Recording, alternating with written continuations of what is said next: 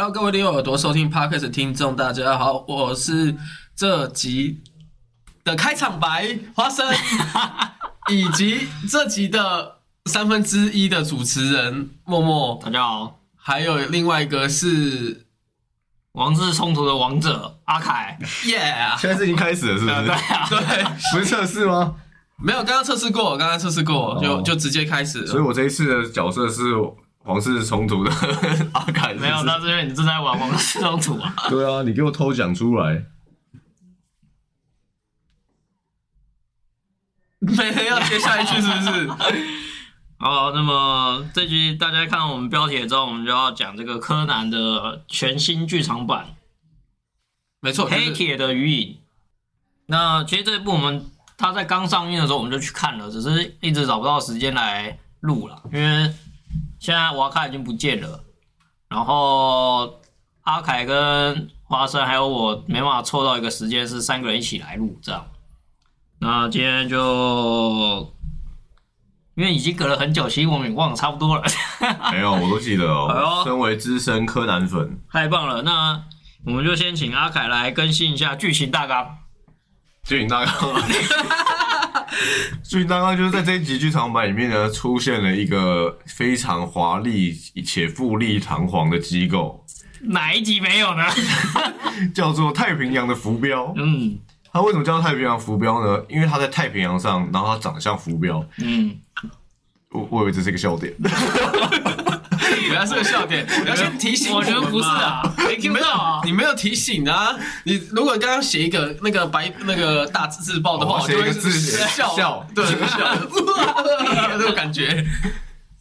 对，太平洋浮标那里面就是说有一个工程师呢发明出了人脸辨识系统。我们可以简称为天眼吧。对，但是它除了是人脸辨识系统之外呢，这没什么好稀奇的，因为我们现实世界早有了。嗯，是它还能够透过 AI 演算法，哦，AI 题材，没错，模拟出就是它只要你输入你的脸进去，它可以找到你小时候到预测你老的时候长什么样子。嗯，没错。所以等于说输入现在二十岁的你，它可以找到三十岁的你在哪里。呃，好像不是这样。不 是，是把你以前的脸输入进去，你就可以在现在的时候找到现在的对对对啊，应该是说这样啊。你现在三十岁，那我输我可是我只有你二十岁的照片，没错。但是我输入你二十岁的照片，它可以自己演算出你三十岁长什么样子，所以也也是找得到你。搜索。对对对，就是这么厉害的一个发明，所以想当然的黑暗组织绝对是要来抢那个来弄一波，对抢走这个这个系统啊，对对对有这个系统其实是可以帮助黑暗组织壮大它的一个呃组织的一个呃发展。它等于说，这个系统如果到他们黑暗组织里面的话，未来他们在一些交易上面啊，或者他们的商业模式，他们整个就可以大增。没错，因为组织每次杀人都不好好杀，所以搞得一堆人都不知道到底有没有死，所以他们就需要这套系统来确认那些人到底有没有死。每个都感觉好像半死不活的一样，每次都没有这边注意看那些哎哎、那个尸体有没有到底有没有死透啊？对啊打了人就走了是怎样？他们黑暗组织真的很伟大，竟然敢跟世界政府作对，这应该是全世界的等级了。对，然后就是后来呢，这整个故事的主轴就是那个发明的人就被黑暗组织绑架了，然后灰原也被绑架了。就刚刚好。对对对，但其实灰原也是因为这套系统关系，所以他跟着被绑架了。没错。然后我觉得剧情是不是差不多了？有啊？你觉得呢？花生？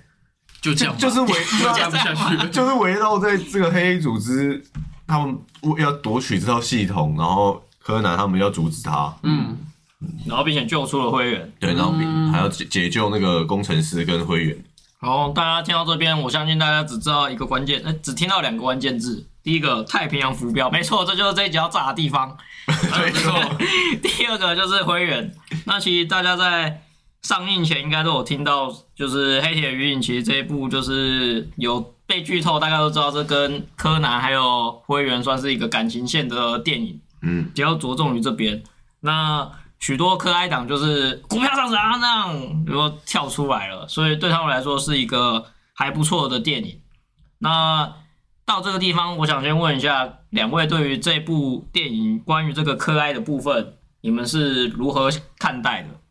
可是我觉得科哀党股票并没有上涨啊，就是看完电影之后，嗯，因为他们他们两个感情没有，还是没有往爱情那方面发展啊，对。他们只是的那个羁绊更深了。的，对，对对对，可是他们并并没有，因为科哀党的意思应该是要有爱情吧？嗯，这是最最后的灰原哀，他他阻止了爱情的呃发展，他直接就是把吻还给了小兰，所以所以这代表着就是说，灰原哀也非常清楚他现在自己的角色，他斗不过小兰。这其实也是我整部看下来，就是比较觉得没有当初期盼的这么好的地方。就我觉得终究他们之间隔了一个小兰可是他们不可能，就是科哀党本来就是不可能的啊，啊，大家就是希望他变可能的因。为他就他们两个在主主呃新一跟小兰在主线上早就已经在一起了，对嗯，已经告白完，然后也确定在一起了。但新一是新一，柯南是柯南，对，然后这样讲，我可以是可以可以这么可以这么爽吗？可以这么说，可以。这样以后他很麻烦，你知道吗？以后要是有那个解药的话，就是呃三天陪小兰，然后一天陪呃那灰呃四天陪灰原哀这种感觉，一个礼拜这样一直互调来互调去，每次都要吃药，一下变小，一下变大。嗯，听起来很奇怪，但嗯，没错。嗯基本上我是觉得柯南这个主线，因为因为呃青山刚上一直解释说，就是他的作品到现在大概只仅过了半年而已，对啊，所以这半年里面他们基本上不太都知道。有，就是你不会去太会去注意说，诶、他们的爱情会不会突然萌发？因为在他们世界观里面就是半年左右，所以所以呃，今天他们我会觉得他们最后不会走在一起，因为他们最后可能剧情只会走向一年，一年后就新一就见到了那个小兰，嗯，然后就过着快乐的生活。就得到解药了，对恢复常人了。所以我觉得觉得灰原哀最后就是跟光叶在一起。哦，不要为什么是光夜？为什么是光夜？随便找一个人物嘛，搞不好会员哀舍弃的那个呃恢复的药，继续当个小孩，因为他觉得当小孩比较快乐。是不无可能对啊，的，我觉得这可能性比较高。但是不不不用跟光彦在一起。我只是想要配对一下而已。OK，谢谢花生的意见。嗯，那其实这一部就像我刚刚说的，其实对于因为我算是可爱党啦，但我看完这一部有点五味杂陈。可是我觉得我到现在还是不能理解说，我觉得这本来就是一个噱头啊，对，就是他他们本来不可能在一起，只是说营造一些互动的环节而已因为。从不可能变可能嘛，但虽然还是不可能，但对于大部分的观众来说，说不定就是一种，哦，已经无法用言语形容，对不对？只能用撞声词。有没有看过那个梗图？然后有四个外国人的那个。好，那回过头来，我们就是要讲一下整个故事的状况了。那因为毕竟柯南的这个大主线还是以推理跟动作为主，嗯，那动作是后来增加上去的。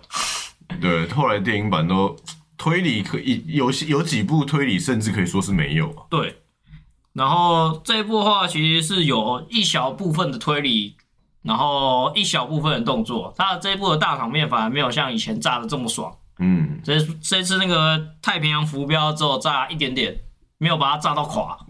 对，而且也没有什么真的很华丽的爆炸。最最可怜的应该是那个游艇吧，那个潜艇。哦，黑衣组织的潜艇，没错，他的潜艇直接被炸了。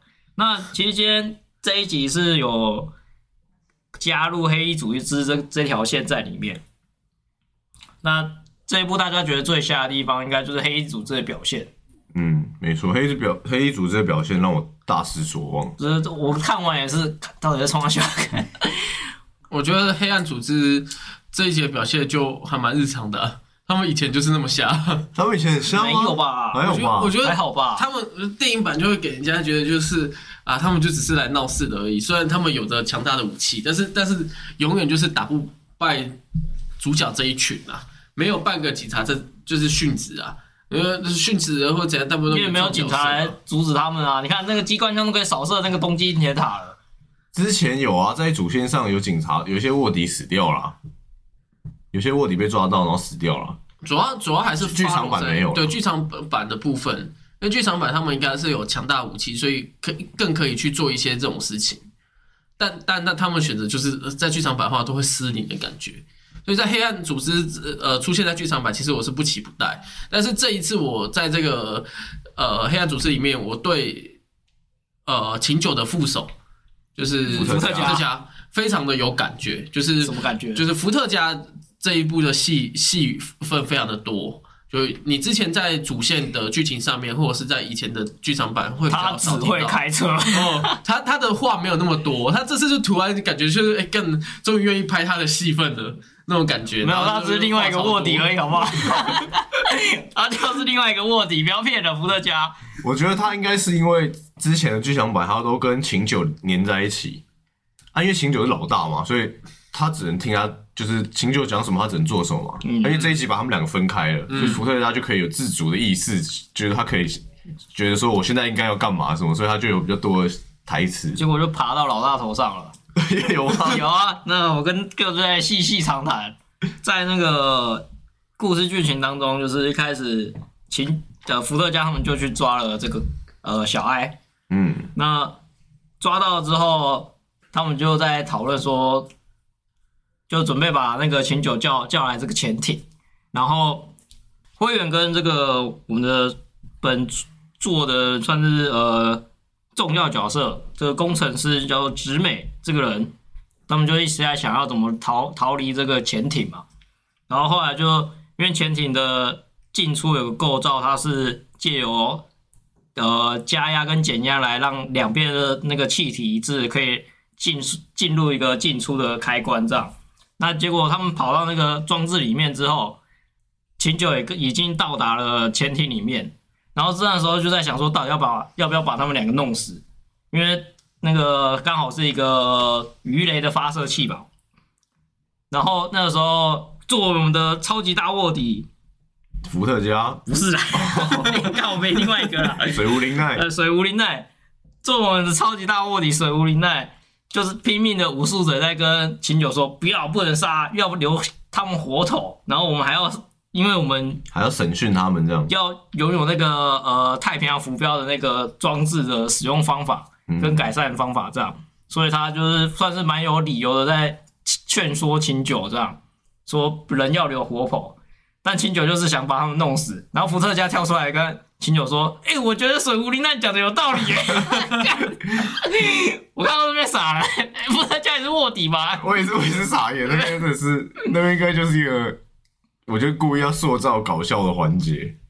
对，其实就是光这个操作，我就觉得呃，OK，伏特加今天那个发挥有点不正常。正常来说，他应该是一个跟随跟随那个，他不是智囊，他是秦九老大说的都是对的。嗯，那对，结果他今天这个人设又不太一样。对他第一次忤逆他，哎，对，我在想会不会是怪盗基德办的？太复杂了吧？你说原来这一部有怪盗基德在里面啊？搞不好下一集就会出现。下一集不是在演那个怪盗基德？下一集他就直接伏特加的脸上撕掉 怪盗基德。然后啊就坑坑来说：“你知道是我在救你吗这潜艇啊，可是我可是救了你一命的。好，那这是其中一个那个黑衣组织很掉线的地方。那其实还有另外一个很掉线的地方，就是苦艾酒因为这个系统就跑去拜年了假的灰原哀，然后来扰乱他们的这个思绪，就会就让让他们认为说这个系统没有用。扰乱那个，因为就是让系统在，就他在世界各地扮演那个灰原哀，没错，所以系统就是在世界各地都扫到灰原哀的人，对。然后组织就会觉得说，哎、这个系统好像不是很精对，准，它的精准度有待商榷。对对对，然后就认定为这是一个垃圾系统，然后要把它取消掉。到这边我就觉得，苦苦艾酒你到底是啥想？而且苦艾酒之基于的根本原因，我到现在也没有到非常了解。？”嗯，但是我是有听到一个解释，你的解释是什么？就是如果单单看电影的走向来看的话，有人会觉得说，就是因为在最开头的时候，会员还就是让让给了他一个，票就是哎、那是一个项链还是耳环？，对，就是反正就是有对他好啦，嗯，所以他要报恩。对，可是我那时候就觉得说，这只是一个无心之举，然后如果你要做这样的事来报恩的话，太太牵强了。对，就是会觉得，所以后来我就会去看，然后我就看有人的有个解释是这样，他说因为黑衣组织的老大现在不知道大家都不知道是谁嘛，就是在电影里面叫做那位先生，嗯，嗯，对对对对，连朗姆二把手都不知道他在哪里，没错。所以朗姆本来也想要借由这个系统找他，嗯，那现在就有人说，因为这位先生跟苦艾酒，哦跟苦艾酒。他们他们的身份都还是很神秘，没错，所以如果这个系统真的被拿来用用的话，他们的秘密会曝光。所以中间有一段是苦艾酒在跟那位先生通电话，然后就好像，然后他是没有讲的很清楚，电影里面没有讲很清楚，就是他大概就说：“哦，好，我知道了，我知道怎么做了。”嗯，然后后来他就去变装了。哦，所以有人就说，是那位先生直接下达指令，叫他叫苦艾酒说想办法把这个系统破坏掉。嗯，但其实就是有人的推论，我到这边也是觉得电影也是蛮牵强的，因为如果就算他有那个精确度的问题，我作为黑衣组织，我觉得我还是会去查那位先生的现在的影像会在哪边，然后我派小弟去各个地方查。对啊，我是我也觉得说把它炸掉是有点牵强了。就他们这样就认定它是一个没有用的系统，我觉得过分了。对啊，而且他们不是自己他没有自己操作有那种感觉，就是他们其实已经知道，他们可以先输入自己的影像进去，然后判断说，哎、到底 O 不 OK 嘛？嗯对啊，因为他们已经把自己的影像都消除掉了，所以代表他们应该有比对过了。嗯，那结果只是因为这个，就说哦，这个不准不准确，我觉得是有待商榷了。我觉得是智商掉线了，我觉得这整集的黑暗组织智商都掉线啊。就是有点秦九真的是很可怜。我就是一个认真做事的人，但没想到我旁边不是都是智障。不是叛徒就是智障。哎，可是后来我看网络上又有网友又持不同意见，哦是啊他说大家都觉得说。为组织里面只有秦九在认真做事嘛，其他人都不不是叛徒就是白痴这样。哦，他说不对，秦九自己也有问题。那个网友提出了一个观点，他的观点是什么？他说在所有电影版当中，每当有人黑衣组织有人知道新一的身份的时候，嗯，就会被秦九干掉。好像是的。好像是哎、所以秦九自己也在雷啊。可是秦九对，就是新一在呃秦九里面早就忘记这个人是谁。秦九不 care 新一对的身份，他因为他已经杀太多人，他根本就觉得说功能新一就还好啊。他特别 care 薛里，哦，整天那边薛里，可是他他要找工藤新一的重点就是说，如果工藤新一没死的话，薛里就有可能没死啊，因为他们吃的是同一种毒药嘛。是啊，但他不知道薛里吃了什么药嘛？他知道啊，他知道，他知道他吃了缩小药吗？知道，因为那时候就是说，他们那时候就是说，薛里新研发了毒药，所以秦九才想要试，嗯。才拿去试 试给新一，让他变柯南。嗯，就后来薛里又被铐在那边嘛，对，啊，他们也知道说他们就吃吃了那个药啊，哦，嗯这这一段我已经忘记了。吃了那个药之后失踪，所以他们不知道是变小，他们只知道说他也吃了那个药，然后就变小了，哦呃，就就就失踪了，所以他们也不确定他是生是死。嗯，我这一部的编剧是曾经有编过这个《夜火的向日葵》，所以所以其实也不难哦谢谢理解谢谢谢啊，谢谢啊，不难理解这个编剧为什么会让这个那么多掉线。谢谢你哦，夜火向日葵。好，那再回到最后，就是黑衣组织也有一个同事间的内斗问题。哦，对，因为他们自己也有派系啦，嗯，嗯，在剧场版中，我觉得损失最大的就是朗姆，他的左右手都在这两部剧场版壮烈牺牲了。没错，左右手都断了。然后一一个左右手是在第二十部的这个黑漆黑纯黑的噩梦，纯黑的噩梦这一部死了。那这一部死的，他还他也就有点那个突然意识转回来了，然后就变成一个好好人。嗯，然后这一部那个黑铁的余影，则是那个左右手是从头坏到尾，没错。对但结果最后被秦九坑死了。但是我觉得以这个 Pinga 来当黑那个朗姆的左右手，我觉得他是有点不够格。我也觉得他有点不够对。他没那么他厉害，也没那么聪明。他好像没有像那个因为库拉索他是库库拉索，我突然忘记他名什么因为字。他他是失忆，所以还可以合理，因为他他就失忆了嘛，所以他他可能他做了一些举动，可能会觉得说，哎、跟黑衣组织的那个风格不相符。对啊，而且库拉索可以打太打一套那个八卦流的四掌，哎还可以从三龙跳下来。对啊，他在里面，我觉得库拉索在里面，在电影里面的能力是毋庸置疑。嗯，但是因为他失忆，然后后来可能就是失忆完之后的这段经历，又被又让他被感化了，所以他后来牺牲自己。但是 Pinga 从头到尾就是就就好像很屌，但其实也没有对他他没有不知道屌他可能。在舞这一方面很屌，他没有那个格局当左右手，是是是，那有可能是他就够狠，这种感觉哦。就是哦。一个就是一个要稳的，一个要武的，说。那他就是在在杀人这方面是非常的稳定。你说大大哥，小弟先进去了，小弟进去帮你蹲，蹲 着蹲着，然后嗯，这个可以当左右手，知道吗？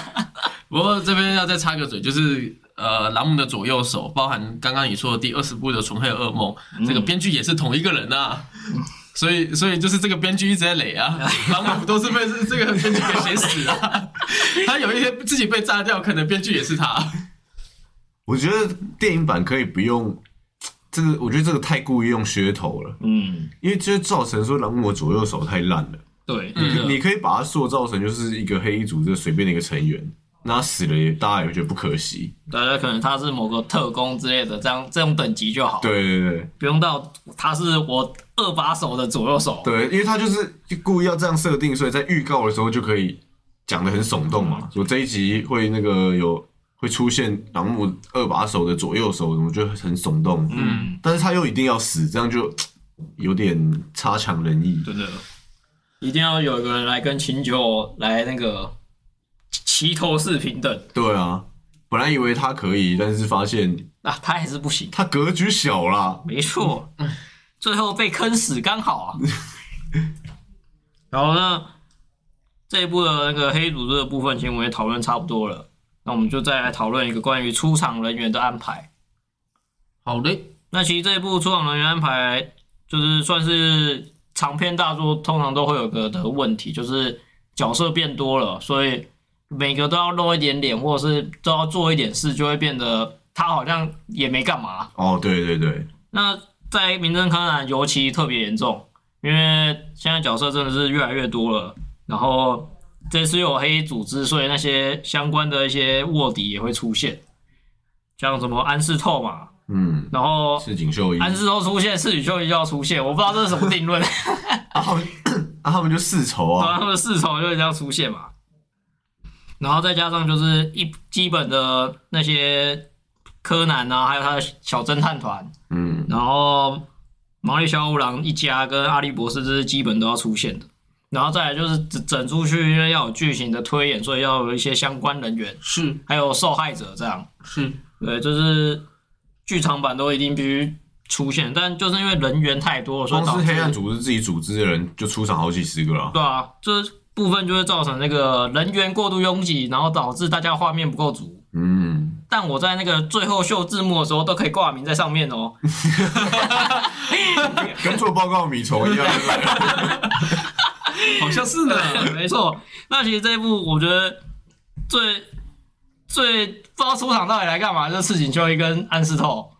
我觉得安室透就是他，虽然说他有一段绑架的剧啦，就是戏码，对，但是我真的觉得他从头到尾那个就是那绑架的戏码，其实别人去绑也可以，嗯，嗯，然后他剩下的功用真的是完全没什么用那。剩下的功用就是联络人，对啊对，就就是打电话就是一直在泄露情报给柯南而已。没错。然后还顺便跟安室透，呃，顺便跟赤井兄弟讲电话，这样。那赤井兄弟整场就是射了那颗子弹嘛，对，就是把那他个要到一个可以破坏潜艇的武器，对，把那个潜艇炸掉，就就这样子而已。对，就这样子了。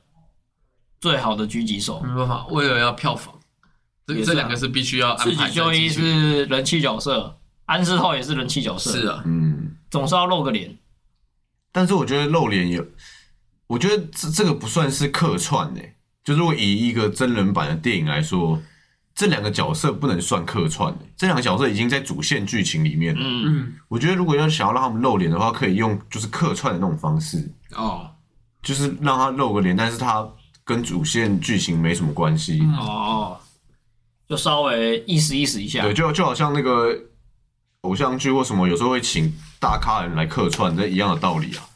就是他他他不能影响到主线啊，可是就诶、出现一下说，哎、我我我有对我有在这个剧里面，然后拉拉一点收视率这样的感觉。哦所以我其实我觉得这安排反而比较好，对啊，就不会觉得他到底来干嘛的，然后好像硬要硬要塞他又开那混进主。线里面了。对，就会有那种突兀感，有点严重。那像现在越来越可怜的就是毛利小五郎。哦，对，毛利小五郎已经几乎没有作用了。对，毛利小五郎以前还可以，就是以前以前还会帅一下对，还会帅一下，然后就是大部分剧情他还会参与其是中嗯。那现在真的是只有就真的有推理剧被插一针，然后就躺在那边睡觉这样。我觉得未来搞不好连插都不用插了，他就在那边灌酒就好了现。在近期的手法都是毛利小五郎开场，要么就是受伤，要么就喝醉，对，就是一开一开始就让他不 一开始就让他不出场了，这样有提到他，但他就是有事这样。嗯，这也是近期这是柯南剧场版的一些原本最主要的那些角色都慢慢的淡掉了。被压缩了。你看，连高木这次都没出场，对，对，明明就是我们佐藤的佐藤的男男朋友，嗯，嗯，结果白鸟还有出场，大家还是选帅的嘛？其实我觉得高木不差、啊，还是还是女生都女生会比较偏向白鸟啊，白鸟白鸟有可能白鸟比较有一种贵族感吧。哦对，啊，对，稳重加贵族，对，帅一点这样，高木就属于邻家男孩吧普。通人这样。对，好的，那再来，没干嘛？你要讲什么？有 没有没有没有，怎么大家断掉了？看我，我看你啊。我想说，你对这个邻家男孩会有什么见解？没有，现在想不到想不到梗。你是属于邻邻家男孩，还是像高木一样的贵族？我觉得自己比较白鸟啊偏向哦，白鸟差不多了，对吧、你属于哪一种？就邻家男孩的高木吧。看你啊！你应该是属于木木十三吧？没有，你刚我刚刚以为你要说千叶警官，哦，千叶警千叶警官。哦，可是我觉得木木才算是邻家男孩。千叶木木。哦，不是木木，是 是高木高高木。然后千叶的话，有点算是，体型啦，我跟肥宅。肥宅，我觉得啦，哎人家有交通课的，别这样。不是我说，就是要以那个刻板印象来刻画、来描述他们的话，我我会这样给啊。嗯，好，那这边再聊一个，就是在这个有太平洋浮标的这个系统里面，因为现在大家都知道那个系统可以算是人脸辨识，然后在全世界找人嘛。嗯，如果当有一天你拥有这个系统，你会拿来干嘛？我会拿来卖钱的，看，超级直接。因为我跟你讲，这个系统好用归好用，但是如果你没有权利的话，嗯，所以我现在给你权利啦，你根本就用不到这套系统啊。啊，我理解你的想法。对啊，所以我只是一介草民而已。我现在给你这个权利啊，你可以使用它。我我我知道我可以使用它，比如说这是我发明的，我当然可以使用它。可是我现在就只是一个平民，我要拿来，我要拿它来干嘛？哦，那是有权利的人才会需要拿它来找找人，或是让他们黑暗组织抹杀一些人。嗯，对，那对我来说，我知我知我去知道另一个人的行踪没有意义啊。你有时候那个女朋友偷晒这样，你就是想要去查她在哪一天的时候拿到你在干嘛。对啊，是是没错，但是就是这是就是会有点杀鸡用牛刀的感觉啊。哦就我有我有一套这个，结果我拿来查女朋友有没有偷吃，所以我也不如把它卖卖钱卖给什么政府之类的。最当初这个在剧场版里面制造出这一套系统用意，你还记得是什么吗？我记得啊，他就是要找灰原啊。不是，那是工程师的用意，但对整个政府来说的用意，哦，政府的用意，好像不是很重要，所以忘记了。查黑暗主义，哎，查查犯罪者记记录吧。对啊，就是要拿来追查犯罪而已啊，嗯，追查罪犯。但是这一套系统，说真的，如果在现实中真的被实现的话，我觉得会有很大的治安问题。就就我会觉得这个东西如果是真的话，一定大家都会吵，就是因为这个监视嘛，这也是回归到就是有点天眼系统感觉。对吧？那这这个东西在民主国家里面，应该也都会一直被拿拿来做文章嘛，嗯，不应该拿来讲。虽然它真的有助于帮助可能打击罪犯，但但也也可能帮助于打击政党。我觉得在欧美会不会比较反弹比较大？我觉得在亚洲就会在台湾都会吧对。啊因为在亚洲，我觉得大家对于监视器好像没有很反抗、欸，反而会觉得说监视器越多越好。但就是那那个系统已经就变笼罩于你，你等于是随随时有个监视器都在你身上，你去哪都会被被一个监视器罩着，这种感觉。对啊，对啊。可是我的意思说，因为欧美他们对于这种什么隐私权或什么，他们是真的很很介意了。哦，我觉得在亚洲好像就还好，是哦，我反而持反对意见。因为在亚洲反而你看为什么我们的监视器是就是那么多。全我忘记好像是全世界还是全亚洲密度很高。密度算不知道是不是最高的，最高，嗯对啊，对，就是因为我们广设监视器，没有人会反对啊。嗯，可是你在国外，有些人会觉得说，监视器如果照着我家，嗯。是。他们会是会有点反弹的。是。哦，但我觉得这个系统又比监视器那个更更上夸张一点。更这一点我对啊，上升的一个所以所以他们连监视器他们都不愿意了，更何况是这个。哦。嗯，可是哦对啊，欧美一定会反弹。可是，在台湾监视器大家反而觉得还好，甚至还觉得说政府应该要设一个监视器一直照着我家。但但是监视器的它那个画质比较，就是它它它其实当然了，你要说现在 AI 已经强到说在监视器里面动手脚都可以，但是这套系统它发明的很，我们可以看到这这个电影版里面嘛，它呃有一个就是用 AI 的部分嘛，所以所以把它人脸换换掉嘛，那时候他犯罪的时候是这样。哦，，对，他忘记讲，还有讲到这个 deep fake 的嗯。技术，对，那他换脸的这个技术，技术。如果到时候这个东这的东西真的成为我们这生活中他有换脸的权利的话，那就像你刚刚说的，打击政党这件事情就很好来啊，是不是？就是我随便一个人，然后冒充谁谁谁，反正只要有换脸政策换到那个主要政党的人以后，然后大家都不信他了。那未来这一套系统其实是非常危险的存在。我也这么觉得。谁拿到这个东西，他他所给的出来的那个利益利益相对条件就越来越大。可是现在其实就可以了，现在换换脸的技术本来就已经可以换脸了。但现在没有一个全天候监视你的监视器啊，对啊，可是我的意思说，甚至还要去警察局一个一个调。我的意思说这你最懂了吧？如如果 我是说刚刚那个花生讲到那个换脸，然后被冒充身份之类的，嗯，这个跟他这个监视器比较没有关系啊，因为这个本来就现在就可以做到了。你现在就可以把任何一个，比如说某某总统什么的脸换上去，然后你再自己配音配说什么我是白人至上什么，现在都做得到了啊、但我我觉得那个关键点应该在于，当这个系统这个权使用权力集中于一个人的时候，或集中于某些特定的人的时候，就会变成一个问题。因为像监视器，就是基本上要有申取许可才可以去调嘛，对不对？嗯，但调的话就会有记录资料嘛，对啊，对啊、啊？可是这个就是如果集中于某些人或某某些利益政政党利呃利益集团，就会出现一些无法避嫌的状况，对啊，这这是绝对的、对啊，所以其实我觉得这个在就算是台湾也会很反弹，就是嗯光这个系统出来的话，还是你喜欢被一个监视器照的，然后每天偷给你女朋友，哎、我觉得很乖啊哦。如果这个系统出来的话，我就会到荒岛上生活。你直接移民是吧？太优秀了！我们今天这一题的标题就是这样诞生了，《荒岛生活记的，名人柯南之荒岛生活记》。好，那么最后关于这一部剧场版的话，你们给它的评分，你们会给打几分？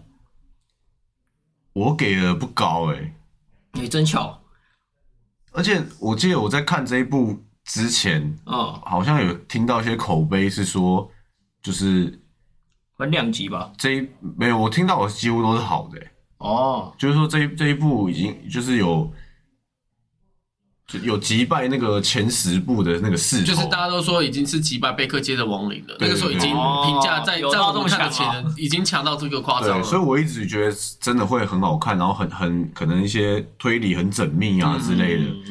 就看完之后，我觉得挺瞎的，我也觉得挺瞎的，主要是主要是黑暗组织，我觉得太太让我失望了。啊因为以前的黑暗组织在于柯南这部里面，它是非常神秘，而且很有压迫感的。是，每次黑暗组织只要出来的时候，柯南感觉都好像快死了一样。嗯，然后每次逃脱都是惊险，对非常非常惊险。嗯。可是这一这一部柯南太强了，嗯，因为太多都是他的人。了，公公安、FBI、CIA 全部都是他的人，怎么跟他玩呢、对吧？所以他在这一部里面，我觉得显得游刃有余。欸嗯，因为就算灰原哀被抓走什么的，但是他随时都知道那个状况是什么。呃，最大的敌人应该是大海，对对，安室透就一直一直跟他透露消息嘛。就连苦艾酒都不要帮柯南了。对啊，然后这件事情就觉得说，干这个组织里面的人，整个分裂分化程度已经剩下没几个人了，然后整个就是柯南一直在打。对，然后黑暗组织他们自己的，像是那个被苦艾酒耍了一个，然后把那个太平洋炸掉，就是感觉好像就智商掉线了。他们以前应该是很高智慧的，应该吧？就就我现在我随便举个例子，像是那个红与黑的碰撞片，他们在那个列车铃木列快车上面，那时候柯南也是搞半天，然后后来连优作，然后基德都来帮忙，他他才好不容易让灰原脱离险境，还还不算赢哦，只是说让至少让灰原没有被抓走，嗯。这样子而已，就他必须要这样子绞尽脑汁，然后用尽全力才可以跟他抗衡。嗯，结果现在就变得哦，然后再举一个例子，还有那时候水无灵奈的夺回篇，嗯，那时候水无灵奈在医院嘛，被警察保护起来嘛，对，就黑衣组织要把他夺回来嘛，没错，然后那时候那个警察还派了五台那个一模一样的救护车，因为他们要转院，是，五台一起，他们就不知道劫哪一台了嘛。嗯，然后那时候黑衣组织也是用计，然后就发现说呃真正是哪一台，嗯。然后成功把水无灵奈劫回去了。就是对，就是以前的黑衣组织是很有计划，然后很强的，在正片里面，黑衣组织是很很有 guts 的，对，很强大的。然后你要，你必须要柯南他们主角群必须要很认真的对待，然后很认真的去跟他抗衡。嗯，结果在这一部里面，黑衣组织完全就那个那个压迫感没了，嗯，就他们变得搞笑团体。有点那么像，伏特加自己又在那边搞笑，然后然后最后又秦九又因为自己的私情，就是他讨厌那个聘稿，他们本来就有点那个不爽对对方。对对对他就把人家他就把人家炸了，嗯，他也不管说他手上到底有没有一些重要的资料，对啊，对啊，对他啊，就是把把人家这样子杀掉。自，己的利益大于党的利益，没错，就是这部黑黑暗组织真的整整个我觉得就是让我大失所望，嗯，这部如果把黑暗组织去掉，应该还可以，就对，就是你不如把这个太平洋坐标，然后衍生出另一个故事，不要把黑暗组织牵扯进来。但没办法，东西越大，黑暗组织就要掺一咖，是啦，但是他就是这个剧本，就是让我大失所望对，那这样评分的话，你要打几分？评分的话，如果满分是一百分的话，我给三分；我靠，太低了吧太低了吧？如果满分是十分的话，我可能给。如果六分是及格的话啦，嗯，我可能给六分啊，哦，刚好有及格，我觉得算有及格啦。嗯，没有，因为没有到说真的很难看到说大家不要去看那样子，对。所以至少我觉得有及格。那花生呢？我是因为我是用那个满分十分，然后给几分嘛？他也是满分十分对，啊？你有没有听我讲话？讲 你六分，你六分，对，因为你前面刚才说那个满分几个，然后三个啊，对，OK，我觉得我给到七点三呢，我我我是偏高，我其实对应该是说，呃，我一开始在看的时候，其实我出电影院，我觉得呃紧张程度就是不能说紧张程度，应该是说整个的节奏表现的非常好，它没有让你觉得就是突然，当然呃角色掉掉线我们先不讲，就是说冷场的感觉。他其实是有一直在拼，就一直在拼，但我觉得跟角色有关，因为角色一直一一直要消化，一直要出场。但是它整体的氛围让你会觉得哦，你不会就是突然中间就哎他在讲什么时候，然后就分心了，就一直有在把这个剧情往往那边推展。哦，嗯，那柯南，我我我还是跟着我前一部万圣节的新娘的时候，我就有在就是说，就是柯南不能太强。那万圣节的新娘，你你大概的分数是落在哪？欢迎大家去看之前的 集数。七也是差不多在七点五上下。才赢一点点而已哦。我觉得万圣节的新娘比这一部好蛮多的。我觉得两部都蛮难看的。可是我觉得这两部比起来的话，如果你要跟那个前十前十部比，当然我觉得都真讲前十输了啊，。对。可是我是说，如果单就这两部比，我万圣节新娘会给比这一部还要高。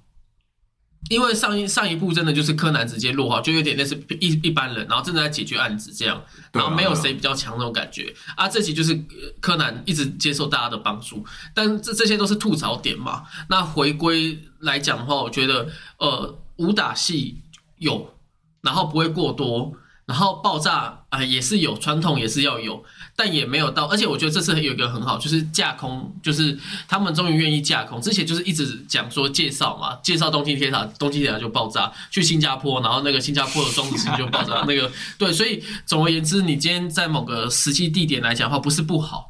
但是它这是一个架空，而且我觉得它前面把这个架空的这个呃呃，这刚刚那个叫什么太平洋浮标，对太平洋浮标来讲的话，它其实是有完整的介绍，然后包含一些呃完整的介绍里面，诶，太平洋浮标里面有怎么怎么样的系统啊，都都有介绍的，还蛮详细的。但最后也没有去呃辜负这些系统，诶，介绍完就炸了，它里面其实该用的都有用到。嗯，然后一些小细节有稍微做好。那当然，我我就说嘛，我这一部也是会看角色里面。那当然，我觉得这次的伏特加呃 有 有，哎、虽然大家都说掉线嘛，然后没有没有加在大哥被拿出来。我觉得他会变太邪心了啦。啊、有有是有这样的协助，但我觉得还不错，就是给我看到一个不同不同面向的柯南，哦因为这个东西可能你今天再回到本片集里面，伏伏特加他不会那么的一直以单独出来说话，哦那当然还是会跟琴酒在一起。所以可能平常伏特加话讲太多，所以正片的时候琴酒在工作，不准他讲话。哎也许有，也许有这个 吵。吵什么吵？开车。嗯，那是所以，我整部片我觉得看起来的的话都还算不错啦。那在推理的部分有点小可惜，就是用了 AI，可是这也是我觉得现今在推理部分，因为我们一直在看推理剧，其实现今日本的不管是日本来讲话，因为现在太缜密了。所以，要么你就是以前跨的时代的，那你现在在这种 AI 时代里面，你看监视器那么多，你要怎么去犯案？那他这一部的方案里面是有点大家不会意想得到的话，因为本格推理的话，就是大家都可以用逻辑去解释都 OK。那他这集很明显是加入科技的元素，所以就代表说，今天我不会想到这一边来，那那那大家就会觉得说，哎、那结果你最后是用这一个，有点可惜。然后，可然后这次的推理也没有很重重点，是对对，但是呃，有给观众猜的元素，就是我在最前面就猜得到凶手是谁了嘛。我也是。嗯，因为因为 柯南那时候有比一个三嘛，那就是因为他那时候是对上那个法国工程师是女的那个兵家假扮的嘛，那他那时候比了一个三的时候，然后结果那个假扮的兵家没有反应，然后柯南那个时候就开始怀疑了。那因为那时候有顿了一下，我反而就知道，哦、这个最后面一定会解释，哦。然后想了一下，哦，那个女的应该就是那个，只是我没有想到那个女的是兵家，哦，嗯，那那你看起来我就觉得还 OK，、所以我给到七点三。那在这边我再补充一下好了，因为呃，我我刚刚还是是特别上网去查一下，就是《名侦探柯南》这一部目前大家的 IMDB 的指数，是。那 IMDB 这一部的指数来到了七点五颗星，就黑铁的余余影来到七点五颗星，所以其实评价是高的。嗯，呃，而且现在也不算是刚开始，因为日本已经上映完了嘛，那国际也几乎都在七月就已经开始上映了，所以它的七点五不会论据开始跳那么大，所以我觉得这一部呃，在世人评价里面确实是。像大家说，就是说，有些人会觉得已经超越某些佳作了。那前一部的万圣节的新娘里面只有六点八颗星而已。嗯，就万圣节新娘，大家的感受反而是跟阿凯有点相反。对，但是我身为一个专业的影评人，你不能被这个分数影响。对我觉得我对于电影我有独特的嗅觉，嗯，至少我跟大众的那个切入点是不一样的。是，或许有一天我们会认识一个，他会把夜火的向日葵当做第一名。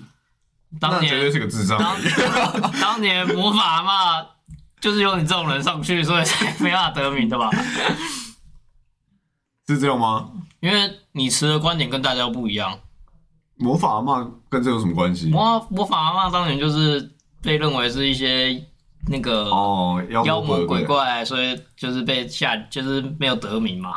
哦，但是我就不是这样的观点啊，就是说大众会觉得这样的观点，我反而觉得没有。大大众觉得他应该得名，他用的这些妖魔鬼怪，但是他塑造出了一个好故事。大大众觉得他要得名，但他没有得名。你不就是属于那种人吗？没有，得名。我属于的是公正、客观且理性的切入的眼光。哦，哎呦，很会讲哦。靠山山倒，见见风转舵。那默默哎、你觉得这一部你自己的评价？我其实给的分数跟阿凯差不多，大概就六点一分吧。哦，多了一个零点那。万圣节新娘你给几分？万圣节新娘我有给六点一分吧。啊，所以你觉得两个两篇两部是差不多等级的？，对，其实万圣节的新娘对我来说，她的记忆点超少。蛮多的吧？我最大的记忆点你知道是什么吗？就是那个他不是有那个南瓜嘛，然后最后爆炸，然后不是对流那个个红跟蓝色，对不对，然后最后集中到一个地方，然后大家会阻止嘛会爆炸对，对大家把它阻止嘛。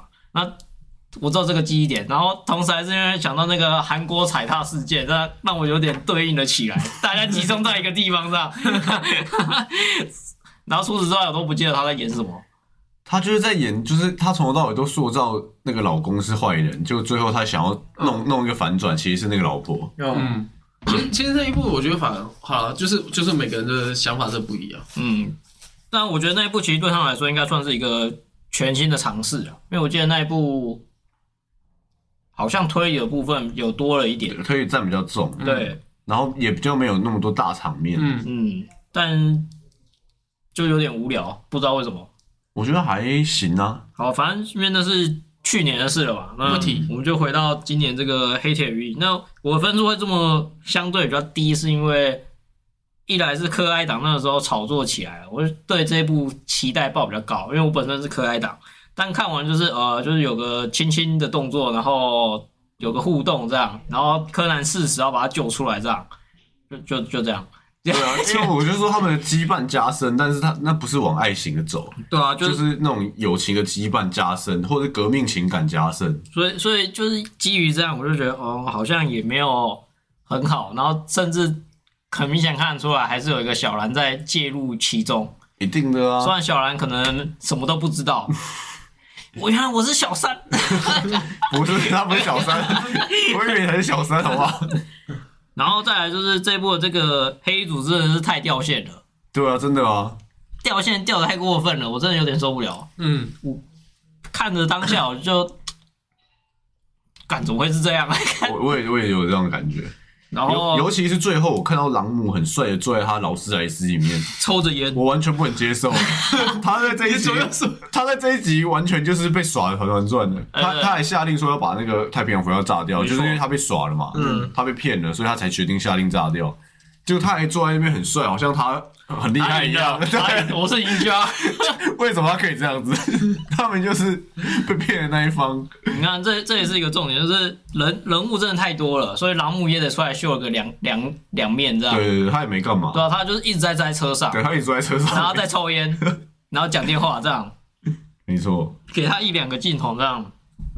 但就是就像我刚刚说的，就是现在人物越来越众多，所以每个人都要稍微出场一下，然后就会感觉有点拥挤啦。嗯，然后还有就是在，我突然想到黑组织有个地方明明就应该严厉的去抓到底是谁出包，就是灰原跟那个工程师被绑起来的时候，最后他们不是脱逃吗？对，为什么不会有人怀疑说到底谁绑的有问题，不会去 review 他？哦，这个这个这这这真的这是一个 很我那时候看到那边，我直接不对吧？你们应该先看那个到底有没有绑好的人。我 我真的是到到到那边我就觉得很出戏了可是他们应该是要想要先追人吧？啊！追完了他们不能先检讨吧？他们要先追人啊！是我我会先骂人，很夸张哎，这是严重的包哎、我是醒酒下来，我就先把人家毙了，先把干的事情都做不好，先把他毙了，这是一点啦。嗯，然后再来就是各种就是掉线，这醒酒好像忙来忙去，但结果什么事都没做到，对，就是有点、你都把琴酒请出来了，嗯，但结果琴酒他的格调掉了。嗯，对，这也是我觉得这一部剧场版我相对比较觉得不能接受的地方。嗯嗯，他好像看起来好像一直都在做事，但其实他什么事都没做成。没错。黑衣组织其实就什么事都没做成啊，在这一部电影版里面，对啊，你连那个狙击手杀那个议员都没杀成功，最后他还活了。对吧？那时候还很帅，说什么他好像收到消息了，但是没用，然后就好像先制造了一个慌乱，让他探出头嘛，嗯，就好像很屌一样，嗯 就最后也没把人杀死，最后最后他还是活着了。对吧？本部最可怜的是那个拼嘎跟那个受害者啊。好，那再来最后就是这一部也没有把那个，就是没有把推理的部分做到极致，也没有把动作场面做到极致。我觉得就是跷跷板嘛，就是就是要么做这样，要么做那样，就这么简单。但它就有点两边都要稍微有点占占到一点红利，嗯，所以就反正就有点像这次炸也没有完全炸掉。对啊。反正是潜艇有爆炸了，对，然后那个飞车追逐的戏，我也觉得好像有点就是很普通。不是不是不不是普通，就是他干嘛出现在柯南这个主题里面？哦就是如果我想看飞车追逐，我会去看《玩命关头》或《头文字 D》，哦，但没办法、啊，就你就着重在因为他们推理或是 对，他们把人掳走了，要去追啊。但我觉得那个只是衔接到有前提这件事啊，所以我对对对觉得还好。对，但是他花了很大篇幅在做这个、欸，哦，就是他他是想要把它营造成一个，我觉得是一个动作场面的感觉，嗯，不然其实你追柯南里面有一大堆日常片，都嘛就是追一下意意思意思，就是说反正他在追这样的意思，没，错，因为开车帅啊，对？所以 所以他就把它加进去了。对，就对啊，所以就变成说，你干嘛花时间在飞车追逐上面？嗯，那如果换个想法，就是如果换我来做这一步的话，我应该会把推理的部分拿掉，我会尽量让它炸的干净一点，然后哦把黑衣组织那边再圆滑一点，塑造的再圆滑一点，不会让人觉得这么掉线。对啊，譬如说，秦九在降落在潜艇之前，潜艇就出事了。那这样他就好像秦九也是无冤的吧，然后就是黑衣组织内部人在搞，把那个潜艇搞搞出事了，嗯这样可能大家就会觉得哦，就不会像看前嗯不会不会怪罪在醒酒身呃上。秦九来了，结果什么事都没做成，然后伏特加还在那边雷，就不会有这些桥段。是是，呃，这是我的想法。那各位观众不知道想法如何？欢迎在底下留言给我们。那现在柯南剧场版也已经到了第二十六部了，哦，其实很快，时间真的过得很快。真的。我们还以前还在讨论这个第一部、第二部、第三部，现在已经二十六部了，嗯，中间都不讨论了，真的跳超多二了。十六个年头中，间直接不讨论了，太麻烦了，看不下去啊。希望我们频道可以跟柯南的电影版一样长寿。你那时候阿凯正的时候，我记得有跟你女朋友讨论说这一部到底好不好看，哦，对，我们在在我们看之前，我先问他，你可以分享一下段段故事吗？可是我也没有，因为我那时候还没看啊，所以我不能问他太多啊，嗯，因为我怕他剧透我。是只是，但是我有问他说，就是他觉得这一部电影版好不好看？哦，那他跟我说是非常好看。非常好看，那我就想非常好看对，但是因为我想说，毕竟国情不同嘛，嗯，有可能日本觉得好看，但是我们不觉得好看，嗯是所以我必须要先跟他核对一下，对说我们的好看的标准是不是一样的？哦，是所以我就有先问他说，就是哪一部是难看的嘛？嗯，他跟我说是绯色的弹丸，哦，就是赤井秀一打了一个那个会子弹会跟着列车走的那一颗子弹，然后在柯南觉得需要的时候，他适时的就飞进来的那一个。对，然后我就觉得那部确实是难看的，嗯，然后我就觉得，哎，那这样我们的那个观观影的那个审美观是差不多的。嗯，哦哦，那我又跟他又来又来，对，我我又跟他二次确认了。哦。我跟他说，那夜火的向日葵怎么样？我哦，我没有跟他说夜火向日葵是好看。是烂的吗？嗯就这样就有点引导了，对对。或者是好的吗？这样。嗯我说你觉得夜火夜火向日葵怎么样？哦对，他说哦是烂的，对，我就说 OK，那我可以相信这一部是好看的。银河队完成，但结果还是有点落差哦。结果有点落差。结果你就只有及格而已。我我后来看完电影之后，我又跟他讨论了一下，哦，我后来发现果然我们观影的那个感觉是不同的。对。角我们度不一样对，。我们是很认真的，就是想要，看好一出戏，应该说我们心中有一个完美的剧本，嗯然后他没有演，演出演成那样。对，没有，也不是说完全一样，就是没有偏向我们心里想的那样。是，但是我女朋友她看电影的，就是她就觉得说这就是动画片嘛，哦，就是本来就是本来就不用太缜密，逻辑太缜密的去看它，哦，反正就是看说你喜欢爽你喜欢的角色出场动来动去这样就好了。嗯，他是这样的观影，哦，对，所以我就跟她分手了。没有啦，开玩笑。哇！这个标题为了柯南，这标题又改了，标题又改了，标题改了，标题改了。不是无人岛了。哦，我说原来你看电影那么敷衍呐、啊！我身为一个专业的影评人，我怎么可以这样呢？哇哇！我我好期待他学会中文的那一刻，我一定叫他来看这一部。渣男阿凯。好了，那我们这一节内容就到这边。如果喜欢我们的频道，请按赞、订阅、加分享。那我们下期见，拜拜。拜。拜拜。